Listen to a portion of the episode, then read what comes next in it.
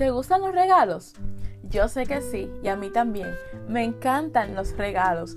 Todos esperamos con ansias la época navideña donde recibimos y damos regalos, pero también esperamos regalos el día de nuestro cumpleaños, el día de un aniversario, al haber terminado eh, un curso escolar. A todos nos, nos gusta recibir regalos, nos gusta ser sorprendidos con regalos. Pero en esta ocasión yo te quiero preguntar algo. Si yo te diera un regalo sucio, ¿lo recibirías? Si el día de tu cumpleaños tu mamá, tu papá, tus hermanos, esposo, hijos te dieran un regalo sucio, ¿lo recibirías? Te soy honesta, yo no, yo lo tiraría a la basura. ¿Sabes qué? En cierta ocasión hubo una persona que le dio a Jesús un regalo sucio y Jesús lo recibió. Y me estoy refiriendo a la mujer que compró el perfume de alabastro para derramarlo a los pies de Jesús.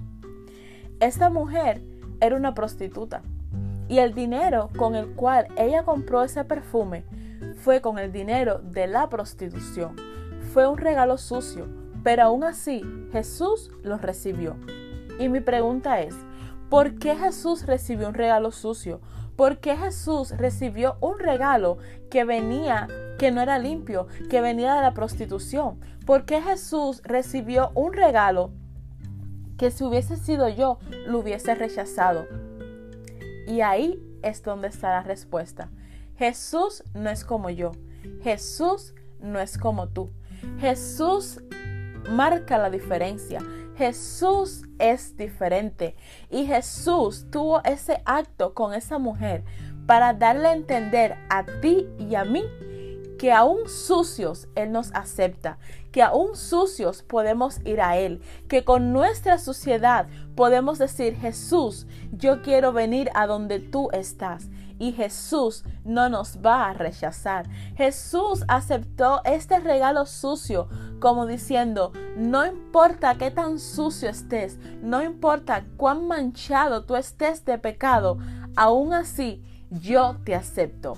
En esta ocasión quiero decirte que no importa tu condición ni la mía, así sucios, manchados de pecado, Jesús nos acepta, Jesús nos ama, Jesús nos valora, Jesús no nos ve ni nos trata como hacen las personas como...